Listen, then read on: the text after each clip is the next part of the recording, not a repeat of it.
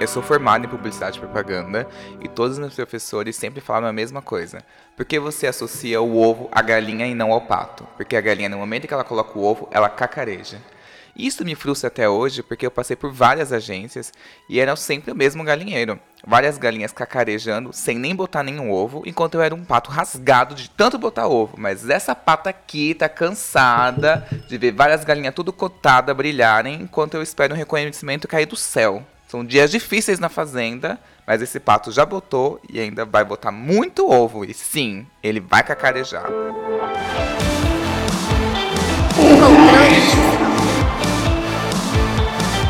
Hoje eu tô mudando um pouquinho o assunto do podcast, mas ainda é sobre relacionamento. Relacionamento com a sua carreira. Recentemente ressignifiquei a palavra cacarejar. Pra mim, antes era algo muito mais de ser papudo, de falar sem ter nada para dizer. E hoje eu percebo que é uma coisa que todo mundo faz. Todo mundo cacareja nas redes sociais, todo mundo cacareja no trabalho. E eu tô vendo, não só eu, mas várias pessoas que estão acabando ficando para trás por ter vergonha de cacarejar. E hoje eu vejo cacarejar muito mais como deixar claro o que você fez. Vamos aqui chamar de compartilhar as suas conquistas. Eu sou o Y, dono do blog controley.com.br e para me encontrar nas redes sociais é arroba controle underline Y. E eu tô aqui com a CEO da vida, a Glória.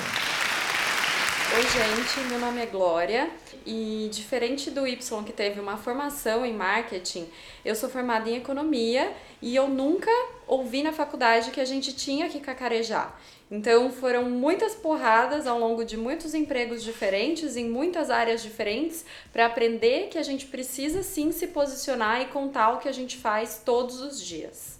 Então, Gló, você é uma pessoa que cacareja? Então, eu fiquei com essa dúvida quando você me convidou para vir aqui. Eu fiquei pensando um pouco sobre esse assunto.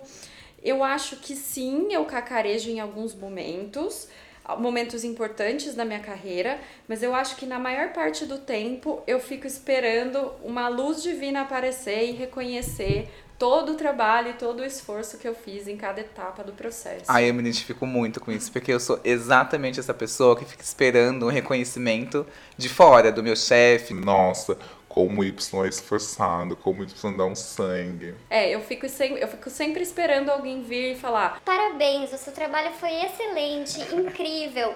E muitas vezes isso não vai acontecer, né? Tipo, minha chefe tinha essa mania de oferecer brindes ao trabalho da pessoa. Ai, um brinde a esse trabalho excepcional pela curadoria de tal pessoa, um brinde pelo, pelo apontamento de direção de arte excepcional dessa pessoa. Gente, meu sonho era receber um brinde no trabalho, sabe? Aí um brinde ao trabalho do Y, gente. E eu via tanta gente acontecer. Eu... Mas você tava esperando ela te dar o brinde, ela reconhecer, sem você precisar falar nada. Né? Exato, eu queria ser surpreendido pelo brinde. Eu achava e eu fui educado a deixar meu trabalho falar por mim.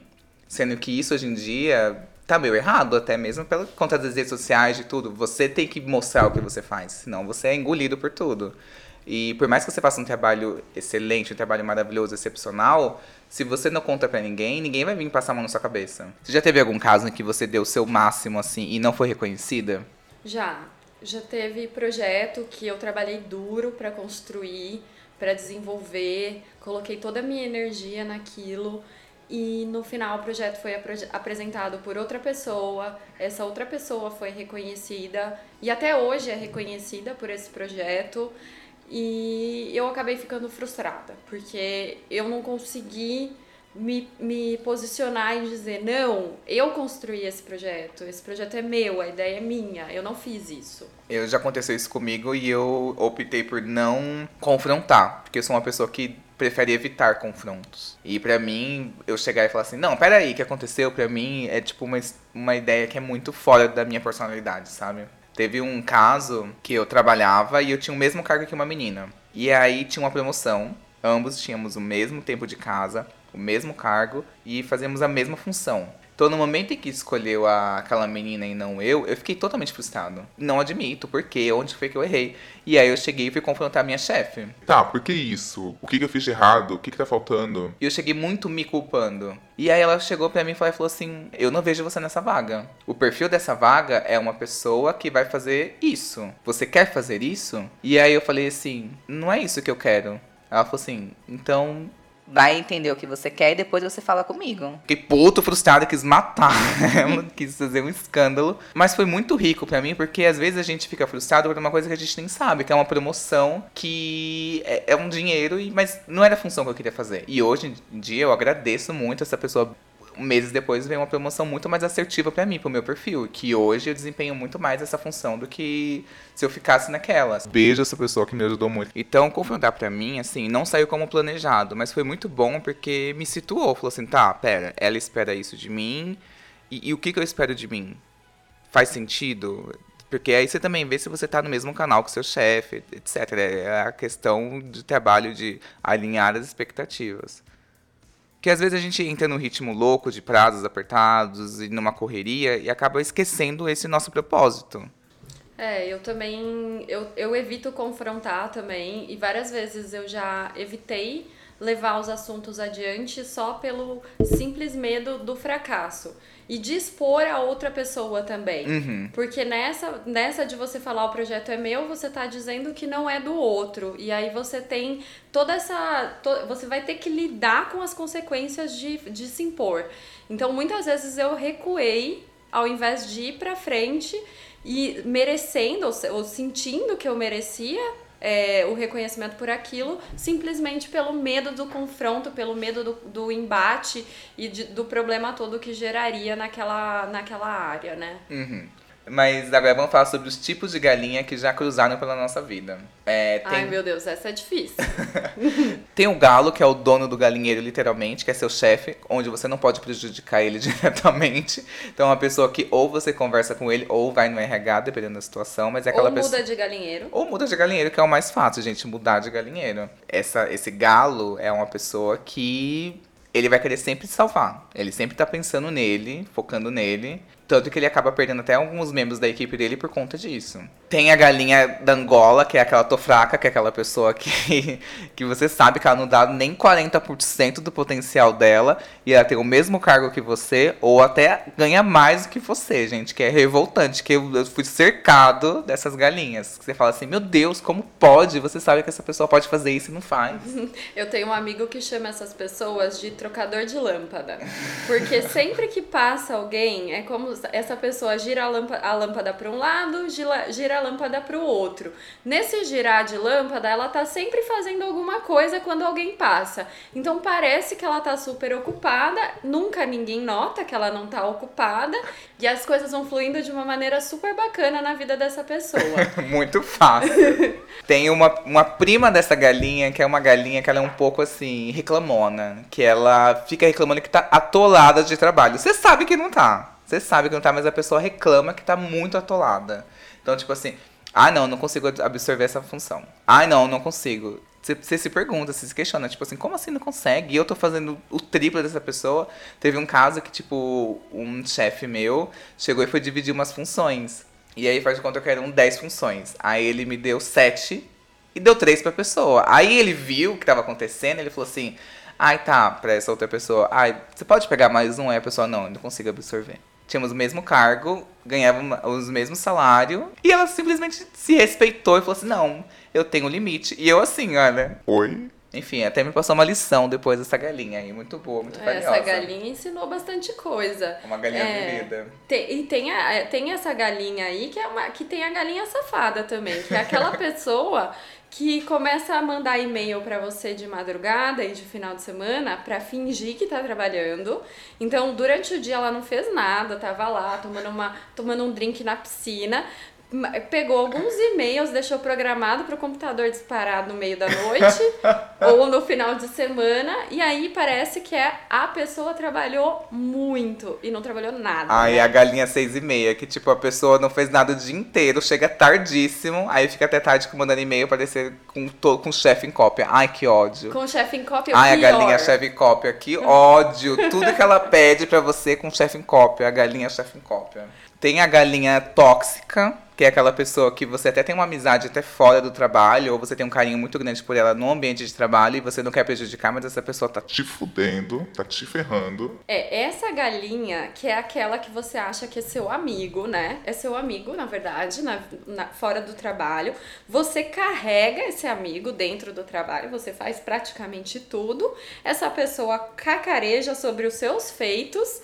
E aí você não consegue contar porque você gosta dessa pessoa, é seu amigo. Mas que amizade é essa, gente? É uma galinha de Chernobyl, gente. Muito tóxica. A galinha PowerPoint, que é o quê? Que é aquela pessoa que tem facilidade de apresentar melhor. Eu sempre sofri com essa palestrinha carijó, gente. O que acontece é que eu fazia o trabalho e a pessoa ia lá e apresentava e todo mundo. Ah, que trabalho maravilhoso desta pessoa que cacarejou e apresentou. Eu, meu Deus, que raiva. É, a, gali, a galinha boa no PowerPoint é uma galinha que tem muito futuro profissional. Então, a gente também tem que fazer a lição de Ai, casa. gente, eu queria muito ter esse dom da apresentação, gente. Tem gente que é tão boa, eu sou tão péssimo, tão péssima. Eu queria muito ter essa facilidade de apresentar. A galinha PowerPoint é aquela que só sabe apresentar o feito dos outros. Essa é a galinha rouba ideia, que eu não tive nome criativo pra ela, mas é uma galinha que ela, ela tem um dom, que ela pega uma ideia que você deu há três meses atrás e alguém não aprovou, um cliente não aprovou, caiu. Ela traz ela com uma apresentação diferente, assim. Ela pelo menos tem um pouquinho de vergonha na cara de mudar uma palavra ou outra, mas é a sua ideia que você fala assim, gente, já vi isso, essa galinha vai lá e rouba a sua ideia. Ela constrói a carreira dela galgando em cima das suas ideias. É aquela galinha que tem o dom da oratória, né, gente? Que conta a história como se fosse dela. A mentira é tão grande que ela mesma, que ela mesma acredita na mentira que ela tá contando. Ela acha que ela realmente criou aquela É, é ideia. tão verdade pra ela que você se questiona, fala assim, gente. Gente, ai, será que essa ideia foi minha? É, você fala assim, não sei. Não, acho que não. Ela- ela- sei lá, ela pode ter tido a mesma ideia, você até se questiona. E tem a galinha vereadora, que é aquela galinha que é amiga de todo mundo e que, tipo assim, não faz porra nenhuma o dia inteiro. Gente, eu tive um chefe que era assim, né? Ele fazia. Ele era um vereador. Ele contava, ele fazia promessas e promessas e promessas pra todo mundo que ele ia fazer e acontecer. E aí o que, que ele fez? Ele sabia que ele estava pronto pra trocar de emprego, ele foi, se demitiu e deixou todo, todas, as, todas as promessas dele pra gente fazer depois. Então, essa é a galinha vereadora. Fica o tempo inteiro se pr- autopromovendo e fazendo promessa, que ela nunca vai cumprir, né? Ah, eu tinha um chefe que eu não sei o nome pra dar essa galinha, mas é, um- é a galinha frouxa. Não sei, que era assim, é- ele tudo que mandavam pra ele fazer, ele não sabia dizer não, ele não sabia nem se era possível fazer aquilo, mas ele falava, tá bom, eu vou resolver. Só que ele não resolvia nada, né? Então o que, que ele fazia? Ele passava pra gente falava, agora vocês façam. E a gente falava pra ele, mas como você não conseguiu? Ele não negociava orçamento, não negociava prazo, não negociava nada. Então é, é a galinha aceita tudo. Mas é muito engraçado porque essas galinhas podem muito ensinar algumas coisas pra gente. Por exemplo, a galinha que reclama do trabalho me ensinou uma lição muito grande, que é até onde vai o meu controle. Eu levei pra terapia, pra terapia galinha PowerPoint, pra vocês terem noção, gente. Minha terapeuta falou assim: Y, seguinte, é, você é chefe dessa pessoa? Aí eu não. Ela. Você pode reclamar dele RH por algum motivo específico que tá te prejudicando de fato? Aí eu não. Ela. Então pronto, você não tem controle sobre ele. As pessoas que reclamam do desempenho das outras pessoas, que- quando não são chefes, quando não tem nenhuma hierarquia em cima dessas pessoas, é porque elas vestem muito a camiseta da empresa e sentem lesadas mesmo.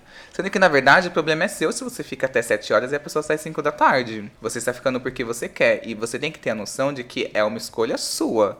Então você não tem controle sobre a opção da outra pessoa o que a outra pessoa faz. Então, redirecione esse seu foco, essa sua raiva, essa sua frustração dessa pessoa pra você. É, Você sabe que a, a minha avó falava uma coisa muito importante pra mim, que é te fala- falar mal dos outros não te faz melhor, Glória. Então você tá aqui só reclamando pra mim de tudo isso, que você tá sendo injustiçada, que você é uma vítima do universo. Então pega e vai resolver isso. Então não, n- você não tem que falar, porque é justamente essa pessoa que fica tentando te rou- roubar tuas ideias, é, vo- você tem que chegar nela, ter uma conversa com ela e cacarejar justamente os teus feitos. E ela falava isso pra mim, até hoje eu tento fazer, mas é bem difícil. Só vó uma coaching, sabe? A gente acaba tendo uma facilidade de criticar, que é muito fácil. E aí o que acontece é que a gente acaba entrando num limbo, eu falo por experiência própria, eu, eu acabei entrando num limbo de que eu criticava mais e demandava muito mais energia em criticar a pessoa do que enaltecer o que eu gostava, enaltecer o meu trabalho, enaltecer e melhorar meu trabalho. E, e sendo que, na verdade, a crítica deveria ser ao meu chefe, não essa pessoa. Porque meu chefe tava vendo tudo aquilo. Vai ter raiva do seu chefe? Vai querer estragar seu trabalho? Vai querer pedir demissão? Então não, querida. Então esquece essa pessoa e a partir do momento que ela prejudicar o seu trabalho, aí sim você fala assim, opa, Vagabundo. tem pessoas que encaram o trabalho de maneira diferente da gente. E a gente tem que admitir isso. Se a pessoa quer sair sete e meia, se a pessoa Sete quer e sair... meia não, porque o horário é às seis. É, é. Então, a- assim, eu acho que a pessoa, essa pessoa, muitas vezes é a pessoa que se respeita. Uhum. E por que a gente fica com raiva da pessoa que se respeita? Exato. Né? E aí é muito ponto, tipo assim, de que a gente detesta o que a gente gostaria de ter na nossa vida ou que representa muito a gente. Às vezes a gente vê essa pessoa se respeitando, tendo uma puta noção de autorrespeito mesmo. De tipo, equilíbrio, né? Entre Uhum. vida e trabalho. Porque trabalho não é tudo pra ela. Pra algumas pessoas, pra mim, eu, eu era muito essa pessoa. Hoje em dia eu consigo dosar melhor, assim. É, eu era essa pessoa que o trabalho era muito importante. Como assim o trabalho? Você tem que abrir mão de algumas coisas pelo trabalho. Para algumas pessoas, não. Para algumas pessoas, é trabalho, é das 8 às 5, das, 8 às, das 9 às 6 e acabou. E talvez essa pessoa vista a camisa da empresa de uma outra forma, que Uhum. é se respeitando. Então, é isso que a gente tem que. É justamente odiar o que a gente gostaria de ser, no fundo, mas que a gente não consegue, que é o que a gente tem que se questionar, né? Ah, uma vez eu fui conversar com uma. Ela era uma super diretora dentro do meu trabalho. E aí um dia eu tava meio frustrado com o meu trabalho, com aquela questão da promoção, inclusive. E aí eu virei pra ela e falei assim, ah, vamos tomar um café? Mandei um e-mail louco, assim, que eu já tava, tipo, quase pedindo demissão. E ela me respondeu falou assim, vamos, vamos agora? Desci fui tomar um café com ela no trabalho. Que eu desci e comecei a reclamar. Reclamar, reclamar. Ela falou assim, olha, seguinte, Y, se você for reclamar, eu não vim aqui pra ouvir reclamação, não. Me avisa que eu vou subir. Então vamos pensar em soluções pra isso? E aí aquilo já foi um choque pra mim. E aí ela me deu um conselho que foi muito valioso, assim, pra mim, e que eu comecei a aplicar isso em todos os meus trabalhos. Y, por mais que você não possa pegar suas coisas e sair do seu trabalho, porte-se como se você pudesse fazer isso. Porte-se como se você estivesse aberto para propostas. Como se você estivesse com o LinkedIn atualizado, tá com o portfólio pronto. Você tem que se portar desse jeito. Por mais que você não possa perder aquele emprego, enfim, tem questões muito importantes. Se você respeita o seu trabalho, você também tem que se portar como, tipo assim, não, isso eu não tolero. É, é mas isso. é como no relacionamento. No relacionamento amoroso, você também não pode se portar como se aquela pessoa fosse a única pessoa que existe no mundo e sem ela você não pode viver. Né? No seu trabalho também. Se você perdeu a pessoa que você ama, você perdeu o seu trabalho, você vai reconstruir e começar de novo. Mas é de fato muito difícil, porque eu também. Eu, é, todo dia eu me porto como uma pessoa que acha que só tem aquele emprego no mundo e que eu nunca mais vou que eu vou ficar desempregada para sempre. E aí é a ideia do você precisa saber sempre o seu valor de mercado também. Então, LinkedIn atualizado, mandando currículo sempre para saber qual que é, o, o mercado precisa te dar um valor e vo- você precisa enxergar o valor que você tem também. Eu trouxe aqui também um áudio de uma terapeuta holística, que ela é minha amiga. Ela é maravilhosa, gente, é a Jussalia Paranoli. E esse áudio dela ajudou muito a abrir meus olhos e acho que vai ajudar vocês também. Já parou para pensar nisso? Que todas as informações que nós damos com relação à negatividade, se nós nos colocamos para baixo ou deixamos com que a nossa autossabotagem venha e nos joguem para baixo, a nossa autoestima, as pessoas acham isso daí comum, né? Porque quando nós falamos algo assim de que somos bons ou algo do gênero, as pessoas acham que nós queremos nos aparecer, nos mostrar, como se estivéssemos nos sentindo mais que os outros. E aí vem aquela velha frase: não conte aos outros as suas boas ações. Isso por quê? Porque nós acostumamos assim. Quando falamos algo bom, as pessoas já vêm logo dizendo: ah, esse daí está precisando de reconhecimento, ou ele quer se aparecer. Então, quando é que nós começamos com uma vamos dizer, uma autossabotagem ou se mascara sobre frases como não me importa se alguém sabe ou não, não me agrada contar a ninguém, não quero isso para mim ou não me interessa o que os outros pensam. Desta forma, a pessoa protege a si mesma do sucesso ou de aceitar que pode aspirar a mais e merecer um reconhecimento de si própria. É muito bizarro pensar como que hoje em dia as pessoas normalizam muito mais você se colocar para baixo do que você se colocar para cima. É muito louco. Sim, é, eu tenho uma técnica que eu uso diariamente, que é toda vez que eu sinto que eu não tô, que eu não sei por que, que eu tô naquele lugar, que eu não mereço. Então muitas vezes eu penso, ah, eu não mereço esse trabalho, eu não sou boa o suficiente e tudo mais. Eu pego o meu diário e eu escrevo. É um diário online que eu tenho e eu escrevo o que me, de onde eu saí e pra, até onde eu cheguei, tudo que eu fiz para conseguir nesse percurso, sabe? E eu vou me lembrando de cada ponto, de cada dificuldade e é um trabalho diário mesmo, porque a gente esquece de tudo que a gente passou uhum. para chegar onde a gente está. E aí, é, isso me traz, me, me lembra dos pontos de maior dificuldade da minha vida e definitivamente o que eu tô vivendo hoje não é uma, o momento mais difícil que eu já passei. E aí isso me dá força para enxergar, sim, eu mereço, sim, eu tenho esse trabalho, porque eu sou boa para ele o suficiente e eles também precisam me reconhecer. Então tem que ser uma relação sempre equilibrada. O, o mais difícil da vida é isso, né? Atingir o, o, equilíbrio em todas as relações. Mas é isso, a gente precisa também ter uh, técnicas e artifícios e artimanhas para conseguir é, se valorizar em determinados pontos da vida. Esses dias eu vi um, um teste no LinkedIn, eu acho, que era para você falar cinco pontos fortes e cinco defeitos seus. E aí você cronometrava.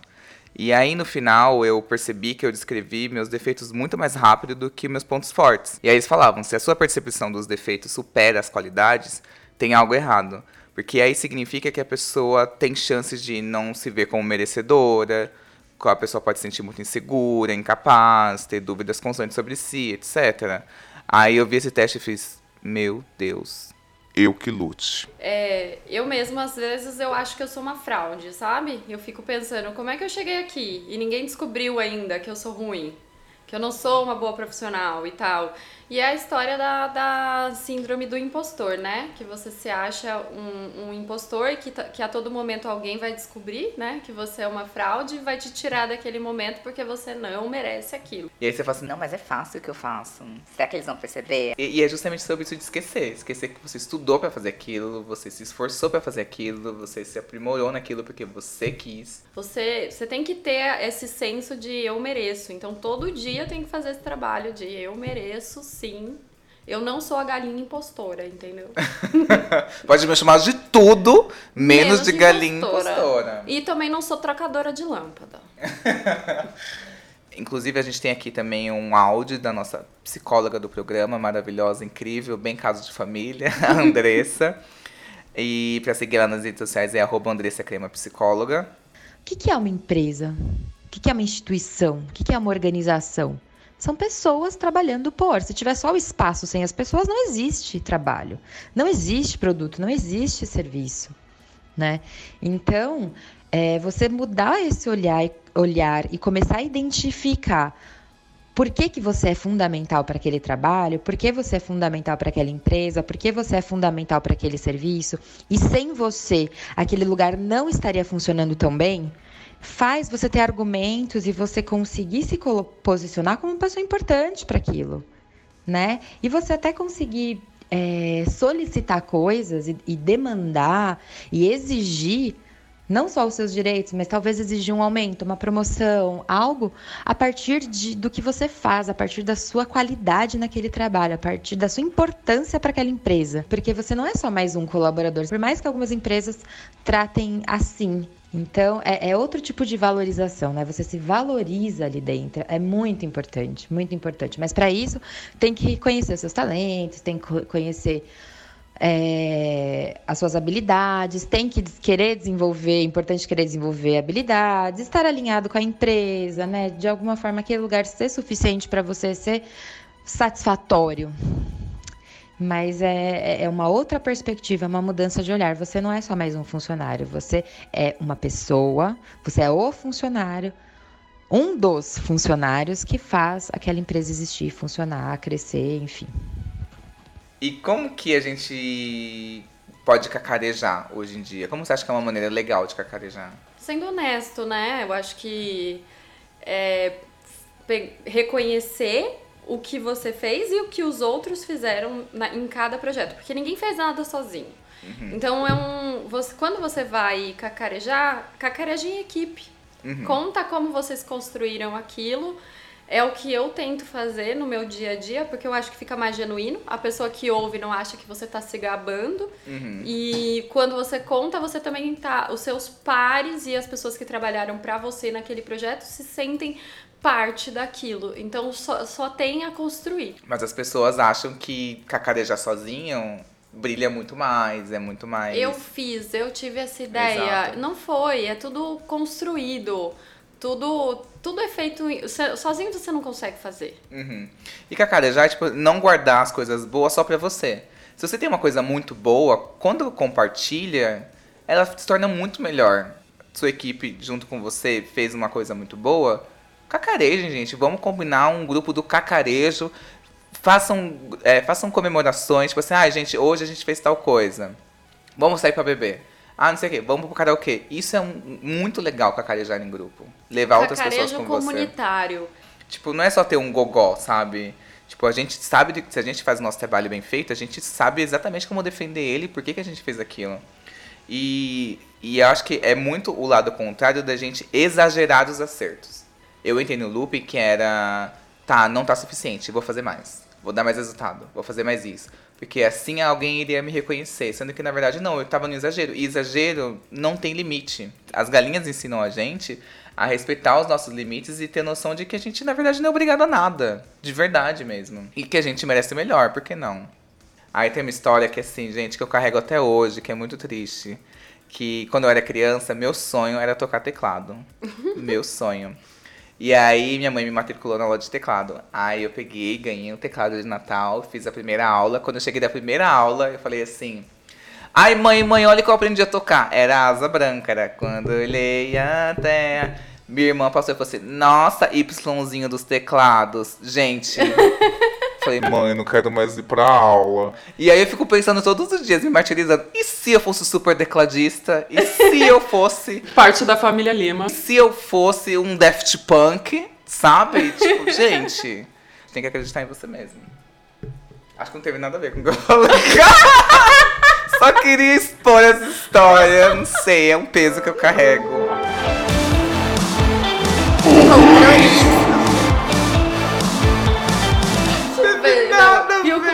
Comentário fez parte, parte da família Lima, também não faz nada porque você tem que ser família pra ser da família Lima, né?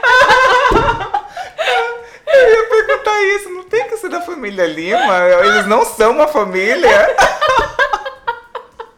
Então eu queria muito agradecer a participação da Glória aqui hoje, gente. Ela foi maravilhosa e perfeita, CEO da vida. Obrigada, gente. Tô muito feliz com esse papo. Adorei Y. E para finalizar esse podcast de uma maneira erudita, Prêmio Jabuti 2020, eu vou ler um trecho do livro da Amy Poehler, Yes Please, que é muito legal e tem a ver com carreira. Sua carreira não vai tomar conta de você. Sua carreira não vai te ligar de volta nem vai te apresentar aos seus pais. Sua carreira vai flertar abertamente com outras pessoas ao redor e vai esquecer o seu aniversário e vai acabar com seu carro. Sua carreira vai te dar um ghosting se você ficar ligando muito para ela e nunca vai largar a esposa dela. Sua carreira está fudendo com outras pessoas e todo mundo sabe menos você. A sua carreira nunca vai casar com você. Pra mim é muito legal esse texto, porque ele abriu meus olhos pra uma coisa, que tipo, eu sempre achei que é carreira que ia me definir o que eu sou. Não. Tem um exercício muito legal que agora tava me falando agora, que é num date ou numa conversa de aplicativo. É, tenta conversar sem perguntar o que, que essa pessoa faz ou o que essa pessoa é. Pra ver como que vai seguir o assunto. Porque as pessoas são muito acostumadas a achar que, tipo, o que define ela é a carreira, sendo que na verdade não é isso. Tem tantas outras coisas que te definem, mas a gente costuma dar um peso enorme à carreira. E é o que a Amy Poehler falou, a carreira, querida, tá cagando pra você. Enfim, gente. Vamos cacarejar muito.